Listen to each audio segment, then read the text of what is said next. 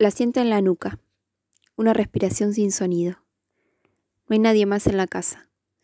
Damián se fue hace una hora a la editorial después del desayuno veloz de los lunes. Paula hace la cama en su camisón rosa gastado con el que recibió a Julia en el sanatorio.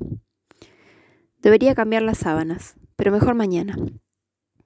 Se da vuelta a buscar el motivo de ese espesor en su espalda. Nadie. Intenta poner el elástico en una esquina del colchón, pero se le escapa. Una y otra vez más. Lo siente cerca, pero a Julia se la llevó el micro a las siete. Se acerca a la ventana. En la vereda no hay nadie. Sacude la sábana. Siente el perfume acumulado de los cuerpos dormidos, a transpiración y fluidos invisibles pero presentes. Pocos, los de los viernes, cuando Julia se va a la casa de su suegra. El olor le trae recuerdos. Se excita y se sonroja porque sabe que la miran. Busca el elástico de la otra esquina. Lo engancha al primer intento y vuelve a la ventana. Atrás del vidrio, la persiana del vecino de enfrente sigue cerrada. Escucha, ahora sí, un sonido que la asusta. Es el agua que dejó calentándose en la hornalla. Corre hasta la cocina. Sirvió. El agua ya no sirve para el mate. Y ella tampoco para estar en la casa. Nunca imaginó sentir esto, pero extraña la oficina. Elegir los zapatos adecuados apurada, después de mirar los grados del mundo exterior en el celular. Vuelve al cuarto por inercia. Pasa por el espejo del pasillo y se acomoda el pelo despeinado por la almohada. Se levanta el bretel y sigue con la cama. Confirmado, alguien lo observa. Lo siente en todo el cuerpo. Puede intuir que es un hombre y que está cerca. ¿Se estará volviendo loca otra vez?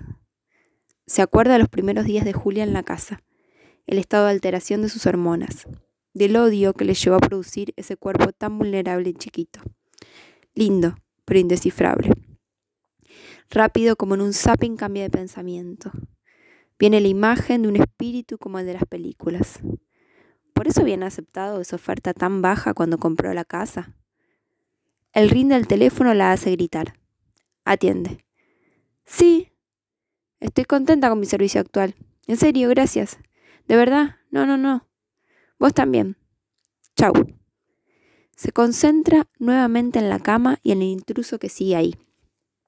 Se acuesta con las piernas en L, como las pinturas antiguas, mirando hacia la ventana. Se siente una presa distraída a punto de ser atacada. Se entusiasma con la idea.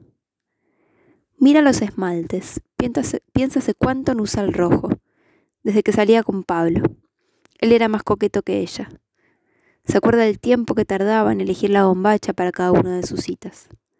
La importancia de estar siempre limpia y combinada. También no es tan atractivo, pero la quiere así, con canas. Se levanta y agarra su computadora. Decidida a poner una porno, pero abre Google. Debajo del dibujito de un científico que hoy cumple años, escribe su propio nombre. Mira las fotos, cierra esa ventana, abre otra y escribe. ¿Cómo era el olor de la casa que alquilamos en Montermoso en el verano del 82? Cierra, abre otra ventana. ¿Por qué se murió mi mamá? Deletrea veloz con sus dedos. ¿Alguien me está mirando?